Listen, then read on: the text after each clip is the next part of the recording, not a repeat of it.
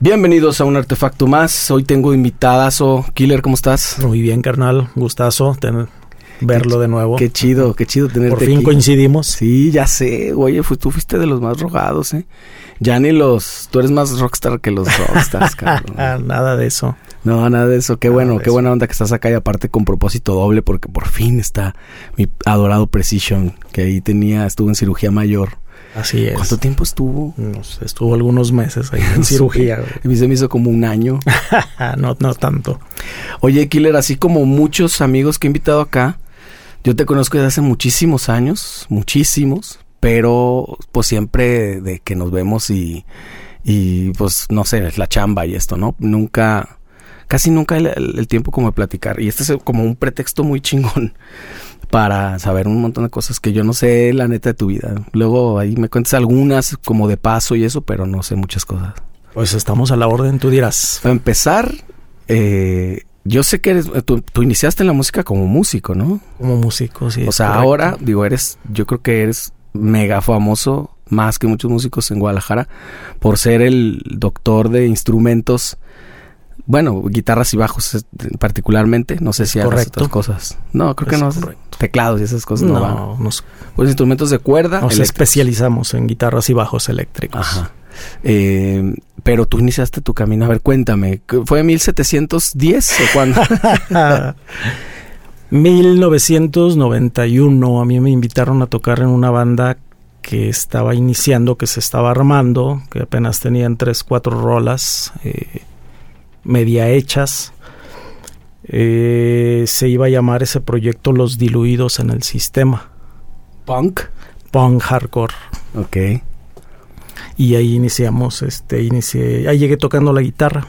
91. En una generación. 91. Pues estaba que sedición y este tipo de. Dryad, eh, todavía nos alcanzó Los Demonios de la Lengua. Ah, exacto. Eso me lo mencionó el Edison. Así es. Que cantaba una chava, ¿no? Ah, es De la cual Edison estaba enamorado, di- Es dijo. correcto. ¿Sabes? Eh, y... La demonia le decían. Pero tú ya, o sea, ¿cómo, cómo iniciaste? Vete un- unos pasitos más atrás. ¿Cómo tú tocabas tú solo? Sí, ¿Cómo? yo, yo tocaba, eh, me pasó a mí eh, estar estudiando en la escuela de música, donde no sé por qué los papás tienen la idea de que tú tienes que empezar con una guitarra acústica para que después puedas agarrar una eléctrica. Y no, no es por ahí, ¿no? Eh, pues eh, en la escuela de música, eh, en el taller popular de música estuve un año, Los sábados, ¿verdad? los sábados. Y luego me salí, volví a entrar, pero los domingos, y ya duré un, un año y medio. Eh, me salí porque no, honestamente, no veía, no quería, no, no llegaba a tocar lo que yo quería. ¿sí? Está padre. Era la- guitarra popular, ¿no? No, era guitarra clásica. Ah, clásica. Entonces ya te imaginarás la partitura aquí, leyendo la partitura, así, con la posición, bla, bla, bla. Y al mismo tiempo en ese... ¿Qué edad tenías? Tenía yo, cuando entré a la escuela, 18 años. ¿Y, en ese- ¿y tú qué escuchabas? No, pues yo venía de escuchar a lo que se escuchaba en el radio. Yo no tenía tanto dinero para comprar mis LPs. ¿Pero qué estación escuchabas, por ejemplo? Eh, no recuerdo la estación. ¿eh? HK. Eh, seguramente. Porque Checa pasaban música todavía, pero creo que ahorita ya se fue más por el lado eh, como de los gruperos. Pero, Sí, pero te ponían eh, Nazareth, eh, Deep. Purple, Led Sí. Zeppelin, Rolling Los Stones, Doors, sí, los sí. Doors, claro. Sí. Status Quo. Ajá. Era una música que de repente también me pasaba con, con los cholos del barrio, Ajá. porque los cholos del barrio de ese entonces escuchaban a Status Quo, a Nazareth, Ajá. a los Doors. Los cholos de ahorita no sé qué escuchen. Pues eh, trap, ¿no? Y reggaetón. Pero, pero sí, los, así me hice muchos compas cholos del barrio. Sí, los cholos de antes escuchaban rock, es cierto. Sí, exacto. Eso mismo me decía el Arturo. Y blues. Y, eran ajá. muy bluseros. Sí. Y eso escuchabas tú y entonces no lo encontraste en la escuela de música. No, por supuesto que no. A mí me gustaba mucho sentarme a escuchar el radio. Teníamos un tocadiscos viejo ahí de esas clásicas consolotas. Y yo me quedaba con los cambios de los mandados. Y los viernes había un tianguis y me iba a comprar lo que me alcanzaba en discos de 45. Usados. Usados y nuevos, sí. Y ahí se te iban tus, tus Sí, domingos, tu lana. claro, claro, claro. Este, de Queen, Kiss, este, sobre todo Queen, Kiss, había mucho. eh, Led fíjate que yo no oía tanto Led Zeppelin, Rolling Stones, bandas viejas. Las fui eh, reconociendo después. O sea, eran más o menos bandas contemporáneas Sí, para entonces. sí. A mí la banda que me voló mucho el coco fue Iron Maiden. Sí, desde pues- que los Pues escuché. de ahí viene tu apodo, ¿no? Sí, claro. Por el, por el primer disco de los Sí, sí, Iron sí. Maiden. Sí, yo traía un disco, un- la portada de un disco de Killers y de ahí un cabrón me empezó a decir el Killer y ahí se me quedó. Y se Desde quedó. la secundaria, güey. Desde la secu, no manches. O sea, es la prehistoria eso. Exacto. Oye, y entonces no encontraste en la escuela eso. O sea, tú buscas rock and roll, pues, ¿no? Y Sí, claro. te disciplinaste un rato y dijiste, no, ok, este es el camino. Sí, sí, sí. De Pero- hecho, era, era muy cura porque de repente yo me veía eh, aprendiéndome las lecciones de memoria y eh, con el maestro eh, me hacía, güey, como que no las leía. O sea, tú dices, güey, pero ya te las habías chutado para aprenderlas de memoria. Ya, no, Tenía- ya era cosa de machetearle para sincronizarlo, ¿no? ya traías Pero- buen oído entonces. Sí, pero eh, no sé, no, era, no es lo tuyo y de repente le pierdes el interés, ¿no? Sí. No duraste mucho. Te digo que estuve dos veces en la escuela de ¿Dos música. veces? Sí. No dos meses. No, dos meses. La primera vez estuve un año ahí completo estudiando y la segunda año y medio. No, pues sí le dedicaste entonces. sí me sirvió honestamente. Sí veo que en cuanto a técnica, en cuanto a ejecución, no le batallé nunca para hacer una cejilla, por ejemplo. Ajá. Entonces ¿Y, estuvo y bien. cuándo fue tu primera guitarra eléctrica? Mira, yo debí de haber entrado porque ya fue muy paralelo a esto. yo entré a chambear a una tienda que se llamaba Musix. Ajá, Mm, No sé En si la conociste en el centro por la calle de Colón, claro. Colón 220. Ah, entonces a un lado de la colonial o qué? No, ah, no, la este, colonial ah, es 710, creo. Sí, algo así. Estaba entre Madero y Prisciliano Sánchez. Ya, sí, Ahí yo entré a chambear. eh, en ese entonces era una filial de Lemus. Y est- entré ahí como a los 17 años a chambear. Pues, tenía 17 y algo. Así en frío, ¿llegaste a pedir chamba? ¿O alguien te pasó no, el pitazo? alguien me recomendó. Un vecino de la cuadra me dijo, oye, pues me voy a salir, este, ¿Y cuál era la chamba? ¿Qué había que hacer ahí? almacenista. Era de almacenista. O sea, tus conocimientos musicales valían pa- mucho para pura madre. Exacto, sí, era más bien el trip de, ay, güey, chambear en una tienda de música que llegar y ver ¿Y instrumentos. si te alucinaste? Yo creo que claro sí. que sí. Yo cabrón. trabajo en esa tienda, cuando Por quieras. supuesto. Pero no tenías contacto con el público. Ahí no, todavía. no, no, era el almacenista, estaba en almacén o de mandadero. Este, estuve ahí, estuve a punto de salirme porque como tenía 17 años no me podían dar, da- dar de alta para meterme al seguro. Entonces estaba como de clandestino en lo que me enseñaba, según eso y todo el rollo.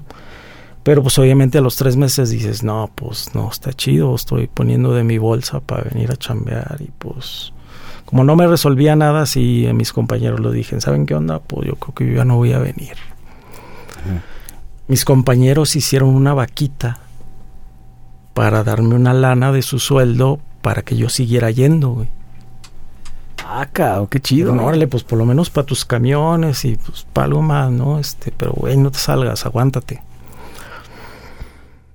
Ya estaba cerca de cumplir los 18, entonces ya me podían dar de alta y resulta que sí me dieron la chamba, como sí me quedé ahí. Y Ya te me quedaste quedé un buen chambeando rato, ¿no? Ahí un año, porque de ahí me jalaron a Lemus. ¿Plaza del Sol? Ah, no, ahí al centro, ahí a 16 de septiembre y López Cotilla. Que era la, digamos, la, La la matriz, Sí. sí. porque entonces después abrieron la de Plaza del Sol. Yo la que iba mucho, la que fui mucho fue esa de Plaza del Sol. Creo que ya tenían sucursales en Plaza Patria, Chapultepec, Plaza del Sol, Instrumentos Plaza Patria. Oh, ah, exacto, Plaza Patria. Instrumentos musicales, eh, artículos para la música pe- y, y discos. discos. Sobre todo discos. ¿Era lo que más vendían? Yo creo que discos en ese entonces. Ah, instrumentos. Había, sí, vendían instrumentos, bueno, tenían hasta un cuarto de hi-fi, vendían equipos de sonido. eh, ¿Ya CDs o qué? Este, no, apenas entraba la- el boom de los CDs, Entonces eran cassettes. cassettes y vinilos. Wow, qué chido. Sí, ¿Y allá sí, te sí. tocó atención al cliente? Sí, en Lemus sí estuve ahí. Ahí hice de todo: ventas, almacén, este, apoyar en mostrador, etcétera, etcétera.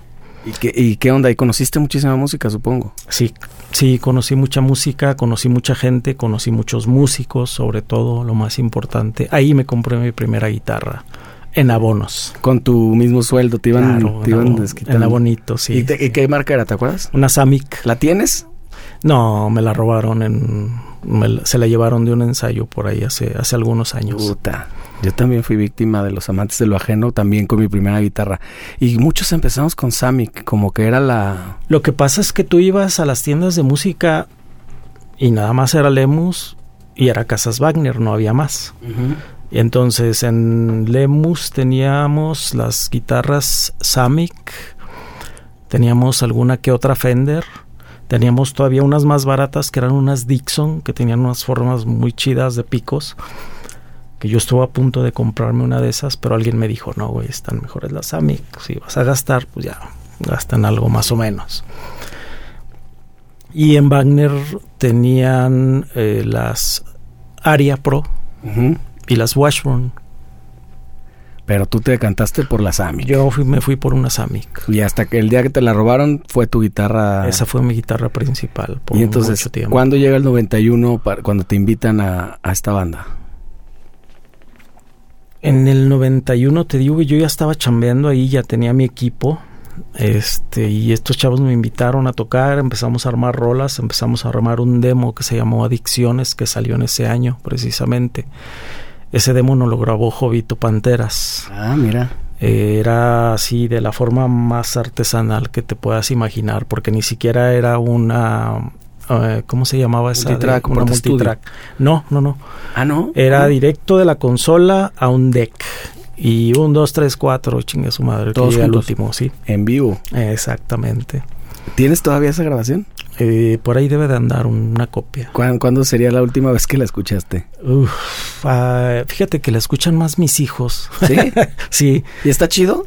Está ¿Te chido. enorgullece algunas cosas? Sí, porque mira, en algún momento yo los vi, ellos empezaron a hacer sus pininos con sus amigos y, y- y su banda, y yo los oía toca- o sea, tocando las rolas y decía, "Ay, cabrón, qué loco. o sea. Esas. Y un día me les pegué a ver qué tal y de ahí agarramos y un tiempo estuvimos sacando las rolas juntos. Ya, ya recientemente eso. Sí, pero yo no me yo no me acordaba de muchas cosas. De hecho, muchas veces a mi hijo, ah, cabrón, ¿y aquí qué seguía? O aquí va. No, güey, va así, mira. Ay, güey, de veras. Oh, ok. ¿Y en qué, mo- en qué momento de- de- eh, como que le viste el, el tema de, de empezar? Digo, creo que todos los músicos en algún momento pues sabemos algo, ¿no? Medio a- aprender a ajustar y, y hacer saber algunas cosas básicas de electrónica, pero ¿en qué momento tú dijiste, a ver, me voy a clavar? ¿Cómo empieza Justamente eso? ahí en Lemus había un sujeto que le metía mano a las guitarras ahí, no como su fuente principal, porque él arreglaba aparatos. Pero de vez en cuando veía que tenía una guitarra ahí, este, y llegó un momento en el que tipo dejó de ir a chambear y dejó ahí sus cosas. Entonces, eh, ahí en Lemus tenemos, teníamos la distribución de Dimarcio y nos llegaba todo lo de Dimarcio, pastillas, potenciómetros. Entonces ya se me hacía fascinante ahí este, poder modificar mi Samic con una pastilla Dimarcio para que sonara mejor. Ujú. Y no me salió la primera, obviamente, pero ahí les empecé a meter mano y fui aprendiendo. Y la manera de aprender, pues era, digo, es que ahora el tiempo es, el- ahí tienes el YouTube y puedes aprender lo que quieras. Claro, pero en el tiempo te tenías que pegar al tan- que sabía. Por supuesto. Y echando a perder. Y viendo, este, o preguntando, ¿no? Eh, me acuerdo que en ese entonces había... Nos daban unos cursos, pero casi todos los cursos iban orientados al cierre de ventas, ya sabes, ¿no? Ajá, sí. Entonces, imagínate, nos traían a gente de Fender, de Estados Unidos, este, y yo no estaba en ventas, pero a mí siempre me invitaban porque veían que me gustaba la música y tocaba un poco la guitarra y siempre los patrones se acercaban y me preguntaban, entonces, oye, ¿y pues quieres ir? Ah, sí, claro que quiero ir al curso, pues cómo no. Pero no te enseñaban lo que tú querías, el tipo no te decía lo que tú querías, te decía cómo, cómo argumentaras tu venta, ¿no? Para el cierre de una venta. Sí, la visión era ahí opuesta, ¿no? A la de más Sí, de un por supuesto. Y yo veía a mis compañeros vendedores y decías, "Ah, ¿en serio? ¿En serio me tengo que estar este choro para venderle a alguien? No, gracias. Ajá. Entonces nosotros lo que hacíamos era, eh, pues ya con el tipo de Fender, oye canal, pues qué vas a hacer en la noche o a mediodía, te invitamos a comer. Que siempre resultaba que en la noche, no, pues en la noche nada, güey. ¿Qué onda? ¿Te quieres ir a echar una chelita? Te invitamos una chelita. Y ya después de eso, pues ya le podías preguntar lo que, lo que tú querías y ya te lo decía, ¿no? Y esa era la manera de, esa era la manera. Pues antes no había internet, no había nada. Y para que te trajeran a un tipo desde Estados Unidos para que te diera un curso, pues nada, no lo ibas a dejar ir, ¿no? No existía además ningún tipo de masterclasses ni información de ningún tipo. Exacto. Y entonces ahí ya, ya empezaste a tocar, pero ya tu, tu, tu ingreso pues, se rápidamente fue por la música entonces, directa o indirectamente. Es correcto. Entonces cuando tú en tu casa empezaste, o cómo estuvo que empezaste como a decir, ah, ok, yo me aviento esto, supongo que primero fue como tipo hobby, a ver, yo te puedo ayudar por con él. Fue, ya, fue, eso fue más bien ya eh, concretamente en Wagner porque en Wagner... Ah, luego te pasaste a Wagner. Oye, te quería preguntar, ¿de Lemus sí, es de esta familia del, de los Lemus, de Pablo, sí, por supuesto. De, nuestro queridísimo artista y presidente municipal a la vez. ¿Y tienes buena opinión de, ellos? Sí, claro. Sí, te digo que siempre se acercaron y, me preguntaban, sabían que me, me, gustaba la música. Pero ahí directamente Pablo Lemus estaba. Él estaba muy chico cuando ahí lo llevaban y ¿A poco es más, chico que tú? Sí, es mucho más chico. Yo tengo 54 años, no sé cuántos tenga él. Ay, güey. Debe tener que unos 40. No sé, ni de a poco es hasta más chico que yo. Sí, sí, sí. No pareces de 54, amigo, ¿eh? Pareces, de, pareces de 53. ya es algo, ya, es, un logro. Ya a estas alturas es un chingo. Sí. Y que no tenga canas ni arrugas, creo que ya es mucho. me ha ido bien. Sí, exactamente. No, no has hecho tantos corajes. El, y Wagner, pues era la competencia tal cual. Era la competencia, este, de hecho se hizo un, no sé por qué se hizo un rollote cuando yo me fui a chambear a, Wagner. Hicieron un argüende ahí, pero bueno, antes no se podía, no podías no podías irte a chambear así tan A la casa del, de enfrente. la competencia, imagínate. Prácticamente literal, porque estaban también ahí en el centro, ¿no? Sí, en Corona y Madero donde está ahorita Hermes. Dos cuadritas de distancia. Sí, sí. Pero tú ibas al centro, te digo, y eran las únicas dos opciones que había. O comprabas aquí o comprabas allá. Sí, claro. Entonces yo estuve algo así como 6, 7 años en, en, eh, Lemus, cuando me fui a trabajar a Wagner. Me fascinaba porque yo veía ahí los Marshalls, cabrón. Entonces... Oh. ¿Tenían mejores cosas? Eh, en algunos casos sí tenían Roland, eran cosas aquí, cosas allá, o sea, no, ninguna era mejor, tenían ciertas distribuciones y antes sí era muy marcado que yo tengo Yamaha y tú no puedes vender Yamaha, entonces, claro. bueno, pero yo tengo... Ya no se da tanto eso. Roland. ¿no? ya no, ahorita ya... Todos venden todo. Ahorita, como por ejemplo Fender, está el mejor postor, ¿no? El que quiera comprar Fender puede vender Fender. Y ahí entonces en la época de Wagner, que estamos hablando ya tal vez del 90 y qué. Siete. 6, 97. Ahí fue cuando empezaste entonces a, Sí, porque ahí eh, yo soy bien malo con esto de los años, ¿eh? a lo mejor luego no coincide con lo que estamos platicando con los años, pero bueno, ya estaba en Wagner cuando había un chavo ahí, bueno, ya ni tan chavo, eh, que él arreglaba aparatos, Javier Goche. Y él es un tipazo, este, yo creo que a él le debo mucho porque él lo que le preguntaras, él sin tapujos te lo decía, ah, mira, es aquí, así, es más, ven y te enseño, mira, muévele, pícale aquí, muévele allá. Curiosamente él ajustaba instrumentos y él no toca ningún instrumento. Ah, mira. Y entonces es un... Es un punto ahí. Sí, claro. Ajá.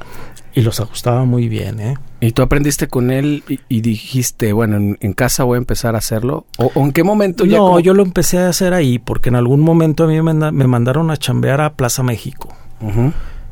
Eh, ya casi al final de que me saliera de ahí. En Plaza México, pues entre semana está muerto.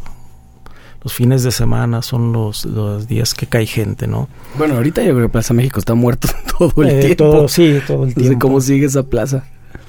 Este, pero tenía mucho tiempo libre para agarrar, bajar una guitarra, mm, armarla, desarmarla, hacerle, quitarle, ponerle.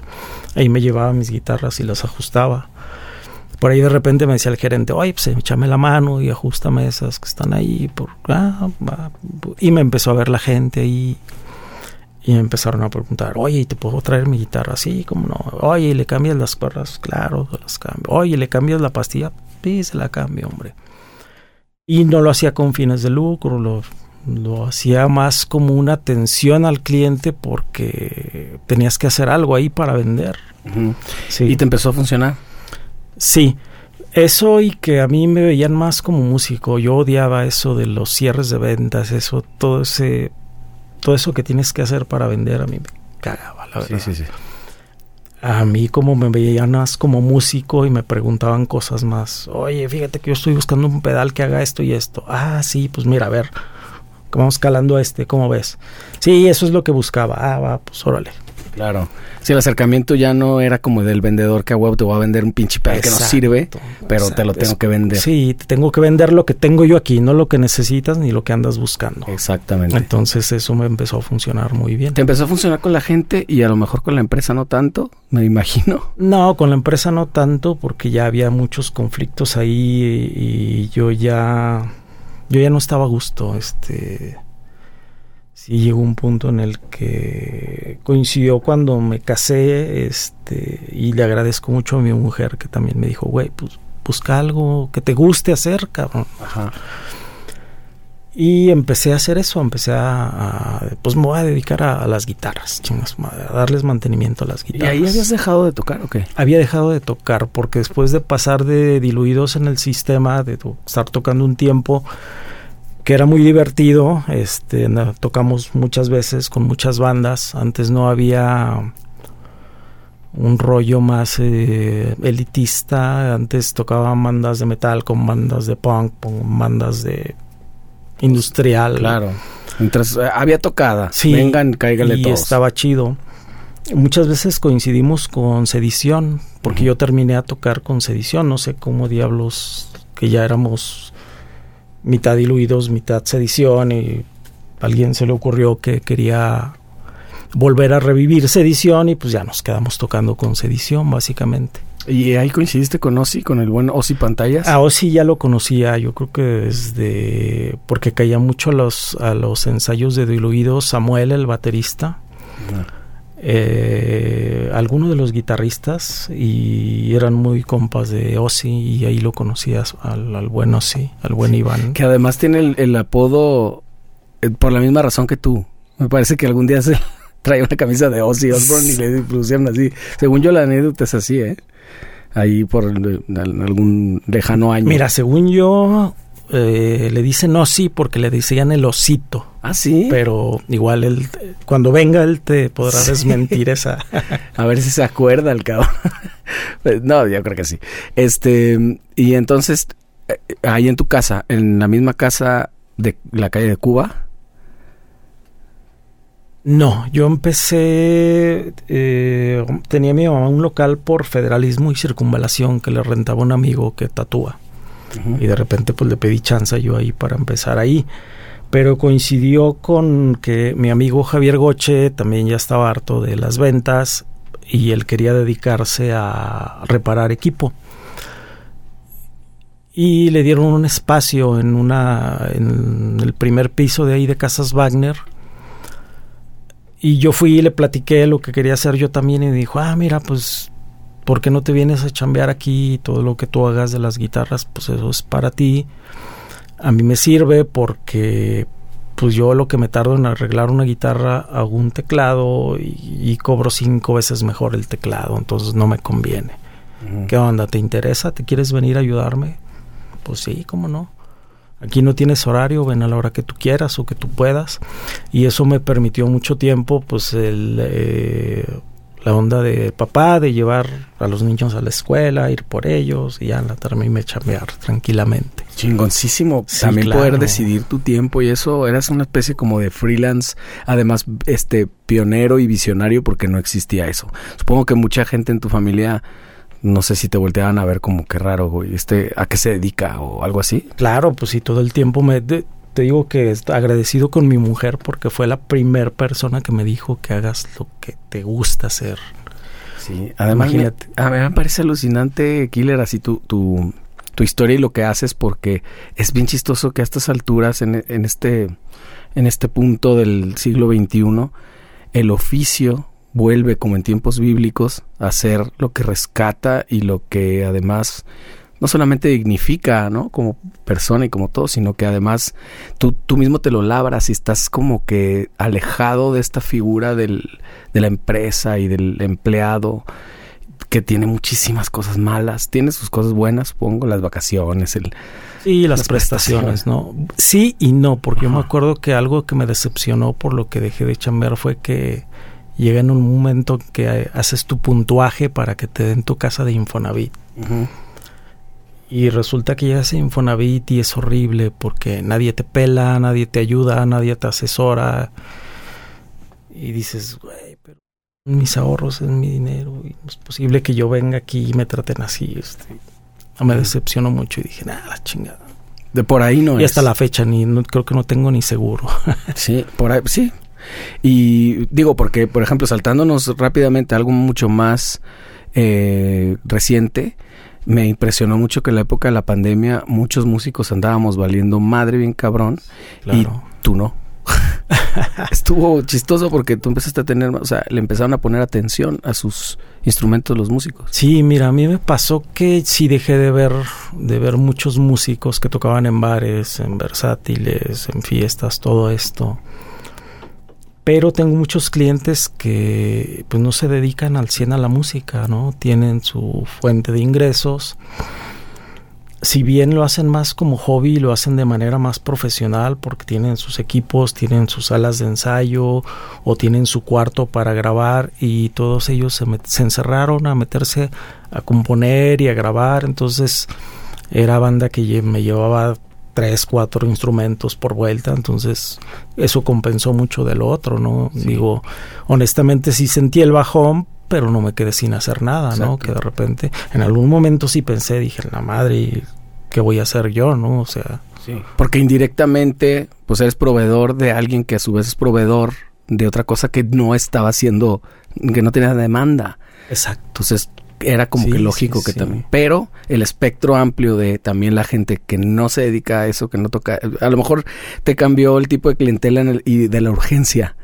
Porque hay mucha gente como yo de que, güey, me urge para el viernes. y, y, esta gente de la que tú hablas, pues no. No, era como, bueno, cuando esté. Y luego a lo mejor también tenías un poquito más de bajón de chama, entonces tenías más tiempo de, de dedicarle más a la a ese al instrumento. Sí, incluso de hacer proyectos que tenía ahí olvidados en mi casa, que todavía tengo, pero ya no. ¿Proyectos tipo qué? Tipo armar una guitarra que tengo ahí como cuatro años que quiero armar y no puedo armar. Tienes un brazo de una cosa y así. Es correcto, un cuerpo, ahí unas pastillas ahí olvidadas, este, o que compré en algún momento y, y no las usé. Y, eh, ah, ok, entonces ahora nos regresamos a donde estábamos, en la época de que ya empezaste tú ahí con Javier Goche. Eh, ¿Rápidamente te aclientaste? ¿O más? ¿O si sientes que te costó trabajo? Sí, me costó un poco de trabajo, pero ahí caía la gente, afortunadamente, pues ahí caía la tienda y ahí está el taller, entonces era algo que, que iba de la mano, no... Mm, me costó más aclientarme cuando me dijeron, ¿sabes qué? Tenemos broncas, este, nos vamos a salir de aquí, si en lo que nos salimos, si nos quieres apoyar desde tu casa. Este, ahí tardé un poquito más en aclientarme. Porque ya no es lo mismo que llegas a la tienda, no sé por qué, o que llegas al centro y, y ahí todo, todo el mundo quiere hacer todo. Sí, es la vuelta, o así era antes, ¿no? ¿O crees que todavía? todavía esa cultura jalisquilla de todo hacer en el centro. De todo ir al centro. Voy a ver, voy a darme la vuelta al centro y voy a resolver mi. Mira, resulta que yo también tengo como que los viernes un poquito más holgados, este, termino más temprano. Y más de alguna vez, ah, pues voy al centro a ver qué me hace falta, a ver, soldadura, esto, esto, esto, cuerdas, bla, bla, bla y no es imposible el centro en viernes. Sí, hoy ya está cabrón, ¿no? Muchísima gente que tú, si tú quieres sin nada que hacer, nada más por el hecho de dar la vuelta al centro. Y...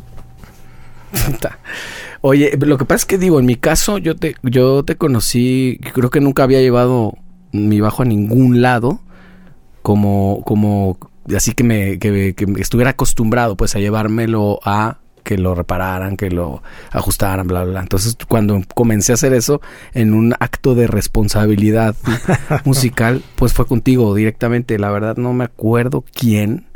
Porque yo te conocí incluso, me parece, o por ahí en ese tiempo alguna vez hiciste también audio, ¿no? Sí, estuve trabajando en un bar de reggae que se llamaba el Centro Cultural Rastafari y ahí me tocó coincidir con ustedes que llegaron a tocar alguna vez. Exacto. Con la gran mamá. Eran, eran los rockstars de, del reggae. la gran mama, la Celestina y la Llaga. Sí. Y Me, puedo considerar afortunado por haber trabajado con las tres bandas. Sí, la neta sí, y, y era bien loco porque... También, Montebón también. Sí, porque no había como mucho recurso, o sea, el, audio supongo que también tenías que batallar con eso. Sí, fíjate, el audio estaba, no estaba mal diseñado, estaba mal acomodado, mal... Cuando llegué yo empecé a mover ciertas cositas y llegó un punto en el que sonaba bien ahí. No era el lugar ideal para, Sí, pues normalmente casas del centro que medio adaptaban para ahí poner el escenario donde era un cuarto, y entonces la acústica del lugar era este... Y luego, digo, lo que, lo que alivianaba es que era, se super llenaban esos, sí. esas noches y como que amortiguaba mucho el madrazo la gente, ¿no? Pero eran, se ponía muy bien no, sí, divertidísimo. Era, Sí, era muy divertido. Estaba bien chido. Añoro esos tiempos. Sí, la neta sí. No sé si ahora haya movida de ese rollo. La neta es que yo me retiré no, yo tengo tiempo sin escuchar una buena banda de reggae. Sí, ¿qué pasa con, ellos? O sea, ¿qué, ¿qué onda? No sé qué pasa con la música. Este... En algún momento va a regresar una oleada de reggae, vas a ver. Sí, seguro.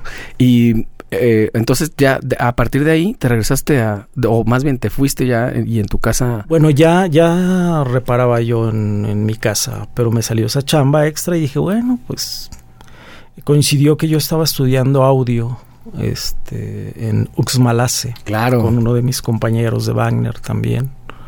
Entonces ahí aprendí un poquito, este, estábamos montando un estudio de grabación que también abandonamos en su momento. Pero bien, no me quejo, aprendes un poquito de todo de la música, ¿no? Siempre entonces le buscaste, siempre has sido inquieto también de, aprender. Sí. O sea, el audio, el, ¿en qué momento también empezaste? Porque yo tengo la idea que es reciente, pero no lo sé. Te he estado viendo de Guitar Tech de Arturo Ibarra. Claro que están trabajando mucho. Sí, bastante. Lo cual a veces se está traslapando con tu chamba, de tu chamba tradicional de la reparación de guitarras y bajos. Sí, claro, sobre todo porque ha crecido mucho ahí el, tema del, de los ajustes de guitarra. Hay mucho más competencia, pero no me quejo, no me ha ido mal. También hay mucho más músicos, más instrumentos. También, sí. Y más cultura de arreglarlo. Es, es, es chistoso, no sé cómo lo ves, carnal, porque si bien ahora tienes, yo me puedo echar un tutorial de cómo ajustarlo. Personalmente yo y creo que muchos lo comparten, no lo hago, te lo llevo. o sea, prefiero prefiero eso, como la atención y el tema de yo sé que lo vas a dejar bien, dale, tú qué sabes. Pues me imagino que no ha de ser lo mismo este meterle mano a 10 instrumentos diario.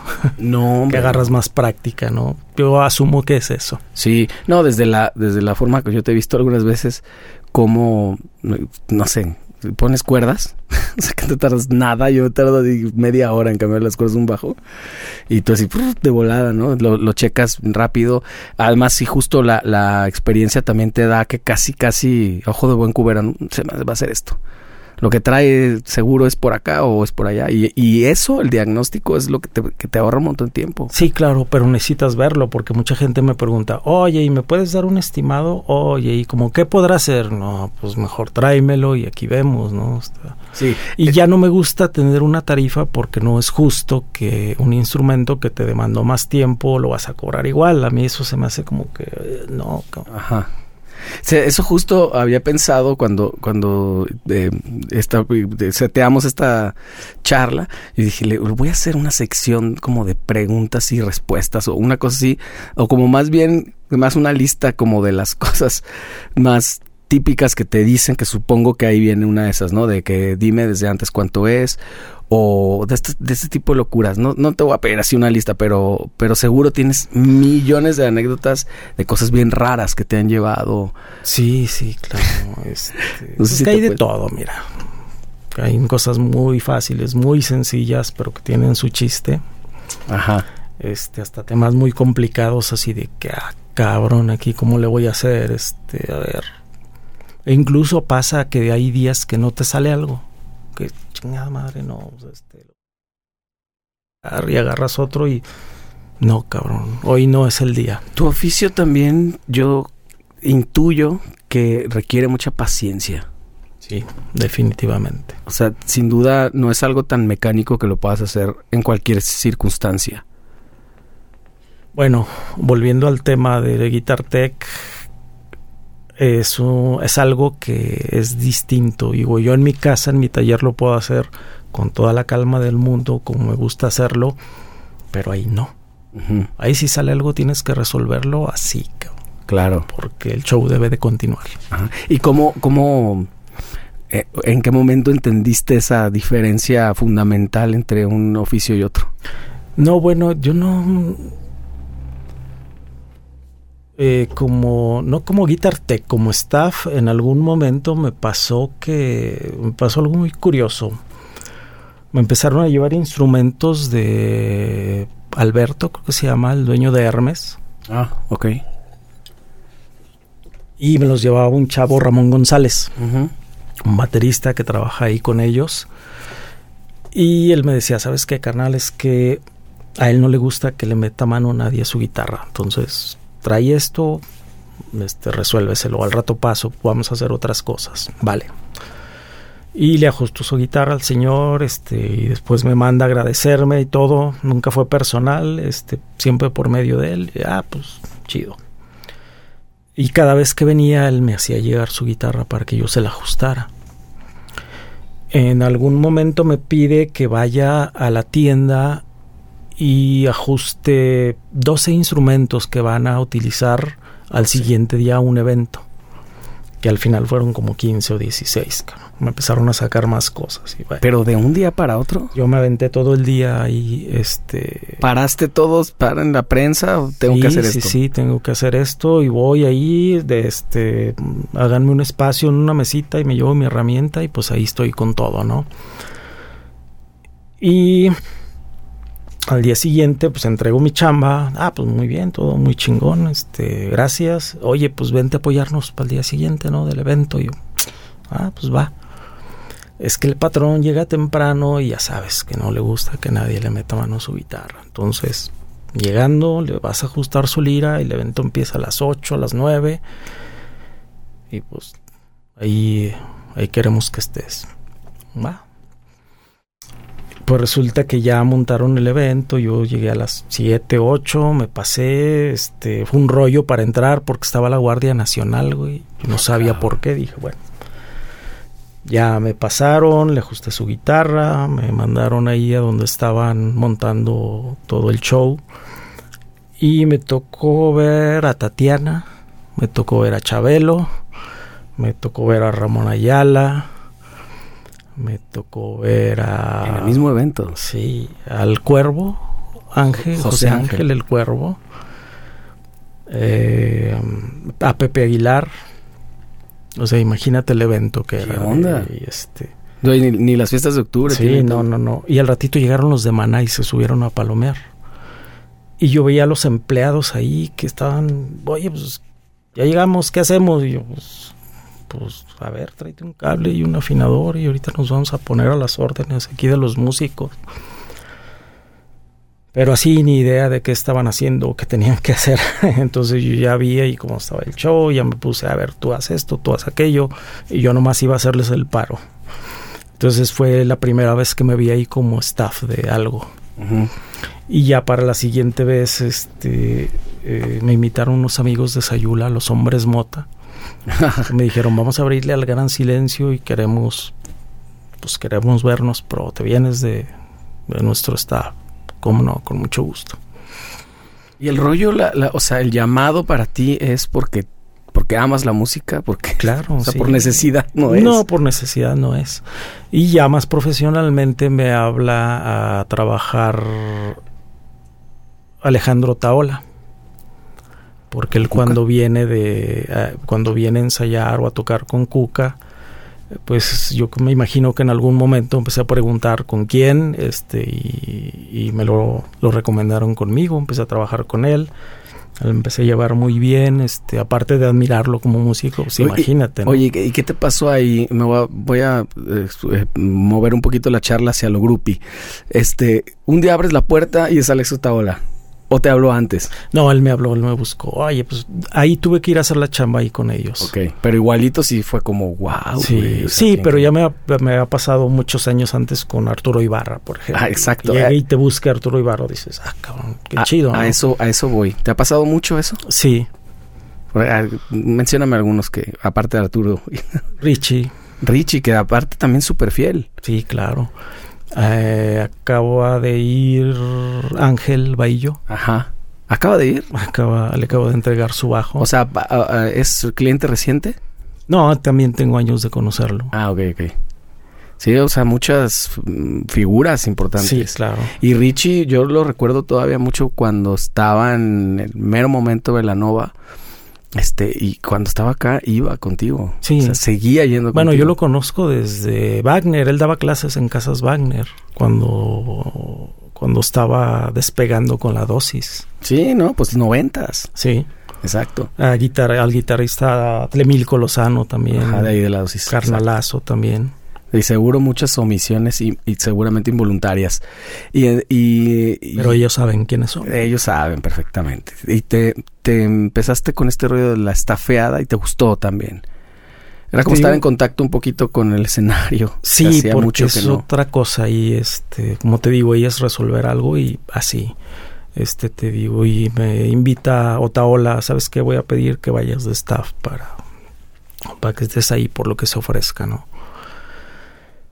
Para esto ya tenía muchos años que Arturo Ibarra me había dicho, oye, ¿por qué no te vienes a chambear con nosotros? Me gustaría, ¿cómo ¿por qué no? Te voy a mandar una propuesta formal que nunca llegó.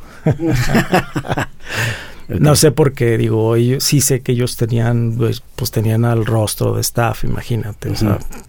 Sí, sí. Este, pero, y de hecho Rostro también eh, alguna vez me comentó, es que tú deberías de estar ahí, tú eres el más indicado para estar ahí. Yo ya le dije a Arturo y, eh, y resulta que cuando me vieron con Cuca, este, pues entró Arturo y lo saludé, ¿qué onda? ¿Cómo estás? Ah, cabrón, se quedó así. Y enseguida me hablaron, oye, pues es que ya te vimos trabajando ahí, pero... Ah, no, me vieron en León porque fui a... El Zipper me pidió, me pidió estar de Guitar Tech con él este, cuando suplió Otaola. Ujú. Y ahí dijeron, "Eh, es que no sabíamos que si podías viajar o no. Este, pues, Pues pregúntame. pues bueno, este, pero eso fue justo así eh, rozando la pandemia. Sí, fue poquito antes. Entonces ya había la propuesta formal, pero ya no se dio. Eh, eh, no se dio entonces, se dio. pero se dio ahora. Con rostros. Ahora regresando. Sí, ¿Y cómo ha sido? eh, para tú eres Guitar Tech ahorita, con rostros. con rostros, sí. O sea, no estás haciendo escenario en general, estás asistiendo a Arturo Ibarra. Arturo, a Alfonso el bajista Ah, y bueno, pues ya estás ahí lo que se ofrece. Lo que se ¿no? ofrezca. O sea, lo que puedas aprender ahí no está de más. O sea, no, no me cierro a que yo nomás soy el de la guitarra y no me pidan nada más. ¿Y cuál No, ha sido o sea, tu que- experiencia ahora, a los 54 años, con una banda que no es tu banda, que sin duda seguro la sientes como tuya? O sea, les va bien, es nos va bien, les va mal, es nos, nos va mal. Hay errores y los tomas como propios. Eh, eso, ¿cómo ha sido tu experiencia? Estas alturas, ¿cómo es de diferente como haberlo vivido cuando tenías, pues, digo, porque ahorita que me mencionas gran mamá, yo tenía 23, 24 años. Exacto. Ahorita tengo 44, entonces es una diferencia Sí, garrafal. claro. A mí me hubiera gustado haber tenido 25 años y estar haciendo eso, pero sí te da ciertas tablas para no equivocarte tanto. Para ser más consciente de o estar más trucha de, ¿Y te, te ha gustado el tema de los viajes sí, y eso? ¿Cómo es? Es cansadísimo, como tú decías en algún momento, güey, pues nomás conozco los Oxos, los lugares donde llego y se acabó, güey. Sí, a veces no, no vemos la ciudad. Llegamos y vamos al venue, bueno, vamos al venue y hay que armar y a veces hay que quedarnos ahí. Y nos quedamos ahí hasta que desmontamos y no vimos la ciudad. Quizás a la entrada nada más. A veces ni el Oxxo. o sea, juras que estuviste ahí, eh, que en Monterrey, pero en realidad no conoces nada. Es correcto. Y la, el, ambiente ahí del, del, en la, con la banda, porque también es una banda, pues que todos están grandes. O sea, el más el más chavo yo creo que es Poncho, ¿no? Alfonso. Sí. El Alf. Sí. Que, sí, es el que, más que, chavo. así que tú digas adolescente, pues tampoco. Tampoco, no, no, no. No, fíjate que creo que somos una gran familia disfuncional, pero es divertido. Como buena familia mexicana. Sí, sí, sí. No, es muy divertido. Este, hay buena comunión. Siento que hay buena comunión. Este, si no, no seguirían juntos tocando. Sí, sin duda. Eh, están sonando increíble, ya te has de haber dado cuenta, están sonando increíble y Yo todavía los vi, te voy a decir, también pre-pandemia, tal vez 2018, una cosa así, en el C3. Eh, yo los he visto muchísimas veces a rostros, pero en ese tiempo, en esa, esa vez, no sé por qué tocaron un, un domingo. Y me quedé así. Dije, wow, cabrón, qué pinche. O sea, estos, estos cabrones son como nuestros Rolling Stones, porque se nota, se impone, las tablas importan un chingo. claro. Todos. Cala es un maestro del. del Sigue está- cantando increíble el Cala. No, no lo puedo creer cada que lo escucho. Exacto. Y con una facilidad además que parece, pero además se impone mucho. Él como, como frontman es buenísimo. O sea, se le notan las tablas. Arturo, lo, lo mismo, ¿no? Y hasta que están de regreso con bola, es como. Bola está tocando. No, ¿qué Son como 150 años de experiencia y o Sí. más, ¿no? Sumados. Entonces eso también te enorgullece como parte del equipo. Claro, te intimida, fíjate, porque yo de repente veo a Arturo que se enoja por ciertas cosas que dices, güey, pero esto yo lo resuelvo, no hay pedo. Pero te das cuenta por qué, ¿no? Ajá. O sea, dices, bueno, es que para sonar como suena, para llegar hasta donde están, deben de ser así de exigentes. Y se logra cierta comunicación así de que con una mirada y tú ya sabes por dónde va su incomodidad. Sí, hasta cierto punto sí, pero tratas de evitar que sea lo menos posible. O sea, que- que llegue a ese Sí, punto. que llegue a ese punto, claro.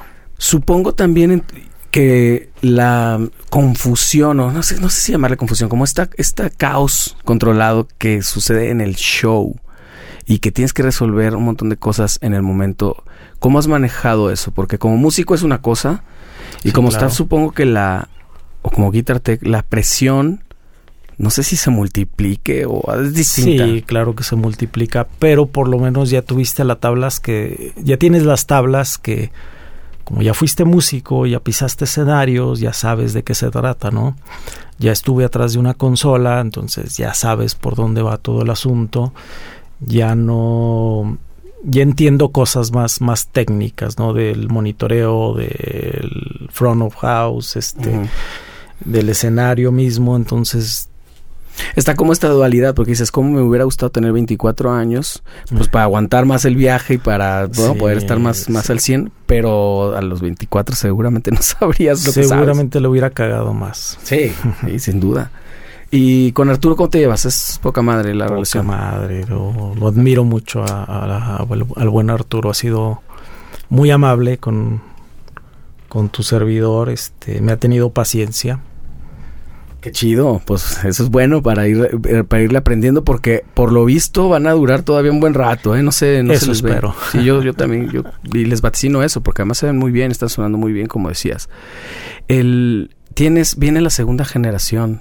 Tus hijos o, o tu hijo no no sé, no, no sé bien quién te están ayudando ahora, ¿no? Viene Sí. la segunda generación. Sí, ellos, mi hijo y mi sobrina, ella- ellos tienen ya, yo creo que fácil, pues, pues ellos me han visto toda su vida, este, ahí, ahí, este, metiéndole mano a las guitarras, este, entonces, ya de lleno, sí, por lo menos mi hijo tiene cerca de 10 años ahí ayudándome, mi sobrina igual, si no es que más, entonces ya más o menos entienden, ya...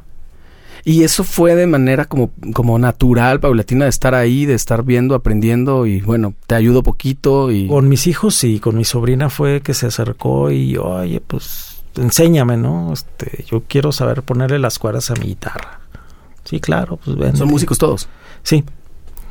Entonces mi sobrina le empecé a enseñar, le empezó a gustar, empezó a ver ahí el asunto. Llegó un punto en el que yo iba a dejar de recibir guitarras acústicas porque me quitaban más tiempo. Y ella me dijo, no, yo te ayudo si quieres.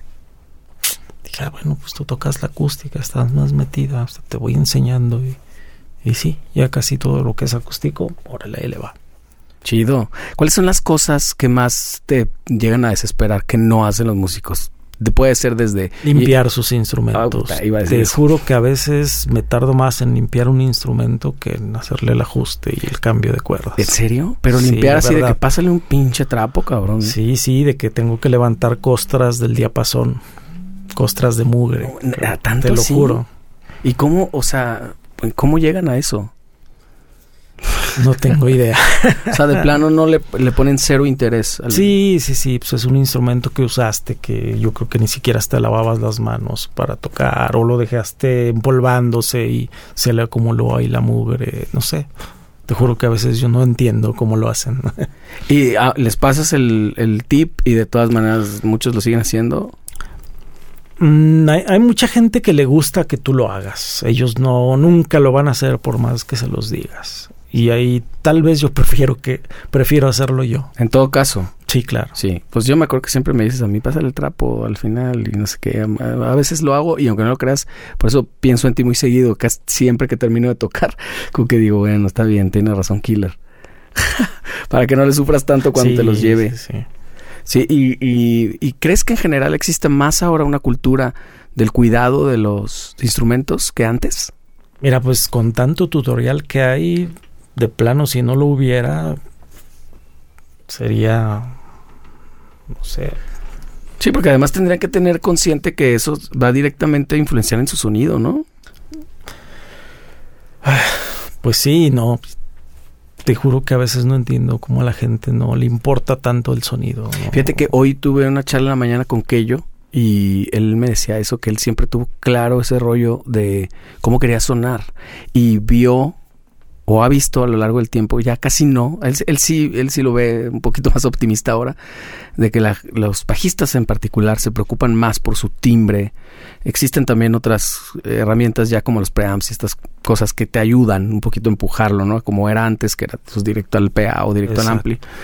Pero no se preocupaban tal vez mucho antes ni siquiera por sus cuerdas, por cuáles o, o sea, cada cuánto cambiarlas, porque porque no, no es como que a fuerza se tenga que cambiar, sino también depende del estilo de lo que toques. Sí, pero tampoco es que pongas a servirlas, ¿no? O sea, bueno, hay que cambiarlas. eso es súper socorrido. Es que mira, se supone que hay más cultura, bueno, hay más cultura y hay más apertura, ¿no? O sea, volvíamos al tema de que pues ibas al centro y nomás era Wagner y Lemus. Ajá. Y ahorita no, y hay más apertura ya ni si ya hasta por el tema de comprarlas en línea, si hay unas que no tienen o que no encuentras aquí, ¿no? Sí, ya hasta en Liverpool venden. Sí, sí, sí. Exacto. Entonces sí, sí crees, bueno, eso, ¿no? O sea, el tema de, de estar como que eh, poniendo la atención al instrumento, ¿sí podrías decir que ahora es más que antes o todavía existe mucha No, sí, sí, sí. yo creo que es más por la apertura, por la apertura que hay más que por los por los medios, ¿no? El hecho de ver un tutorial de YouTube a mí no me dice nada a veces. A ver, vamos a comparar esta pastilla con toda esta otra. Pues sí, pero y... Oye, hablando de YouTube, ¿nunca has pensado en hacer un canal de YouTube? Ah, soy muy malo yo para esas cosas. Pero a lo mejor este, encontrar a alguien que te ayude. Probablemente sí. Estaría, estaría chido, sobre todo pensando en el legado un poquito. Porque en algún momento pues nos vamos a ir de acá y, y como que, que, se queden este tipo de cosas, algún, algunos tips, algunas más, yo creo que te irá muy bien. Sí, yo no me quiero llevar mi conocimiento a la tumba, este, como alguna vez posteé y el conocimiento es para compartirlo, no es para farolear. ¿Y si lo, lo, lo, llevas a cabo a diario? Sí, por supuesto. Además hay mucha gente que me pregunta, no sé, hay veces que se desespera mi mujer y dice, ah, ¿por qué platicas tanto tiempo con los clientes? Despáchalos y ya. Pero siempre llega algún cliente que trae dos, tres, cuatro dudas, este, y te lo preguntan y les contestas, pues, ¿no? Pues eso fue lo que te hizo alejarte de la empresa, de la, ¿no? O sea, que, te pedían un poco de deshumanizar el trato y más ir a la venta Y yo he visto correcto. muchas veces conmigo mismo y con, con otra gente que, que de repente no, no, no es como que quieras vender por vender o hacer algo por... Ah, tráemelo así el típico mecánico, ¿no? Que dije que, este, no, te tengo que cambiar esto a fuerza, ¿no? Y pues, ¿cómo te van a decir que no? Tú solo lo viste. Como que gran parte de tu éxito creo que ha sido la honestidad y el rollo y muchas veces les dices, pues a lo mejor cala esto, no me lo tienes que traer. Conmigo Sí. lo has hecho un montón de veces. O a veces el hecho de que, mira, pues hay que cambiar esta pieza. Yo la tengo, pero si tú la quieres comprar y me la quieres traer, no hay problema. Para que no piensen que es algo que quiere hacer uno a huevo. Porque finalmente, tú, o sea, como ves también tu negocio, que finalmente es un negocio, eh, no viene del, del, aprovecharte, sino de hacer bien las cosas y a la postre te va a salir más. ¿no? Sí, sí, es correcto. Y yo creo que te has sembrado una reputación y por eso tanta gente como Richie, como tanta gente que tiene tantos años confiando sus instrumentos contigo y que no sé, te los, o sea, te los deja así a ojos cerrados. Sí, sí, sí. Y ¿No? Richie eres de los que llegan con 10 instrumentos. Pues dije, puta, es que es. Richie todos los que tiene. ¿Y entonces qué sigue para Killer? ¿Cómo vas a dejar, ah, vas a pasar la estafeta a la siguiente generación? No sé.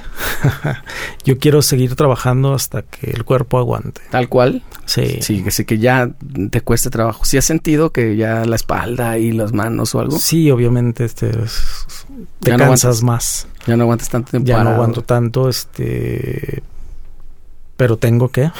Tu negocio también es muy noble, ¿no? Te permite... Sí, sí, sí. Sí, en el aspecto de que cuando me voy con rostros, pues, no, te espero a que regreses mejor. Bueno, por ahí está mi hijo, déjaselo. Este, no, mejor te espero. Ok, como gustes.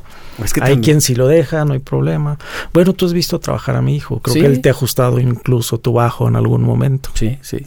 Pues digo, pues creo que aprendió de un, de un muy buen maestro. Tú también le, le diste como muchos atajos, ¿no? De muchas cosas que a lo mejor a ti te costaron más trabajo. Sí, claro. Ya con él fue así una masterclass full casi todo el tiempo.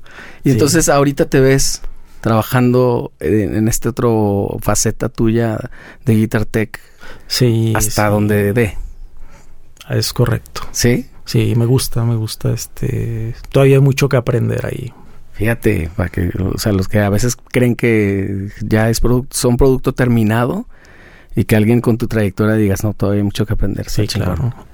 Pues te agradezco un montón tu tiempo, carnal. Nada que agradecer, Muchísimas carnal. gracias y pues digo, yo yo siempre te recomiendo, pero tú eres de las pocas personas que no necesitan recomendación. Tu, tu propia chamba lo ha hecho por muchos años y pues ya eso, ese camino te, te precede, pues, ¿no? Y todo el mundo, este, por eso tienes tantas estrellas ahí yendo. Muchas gracias, carnal. No, gracias, hermano. Pues nos vemos la próxima. Muchísimas gracias, Killer. Nos vemos A la pronto.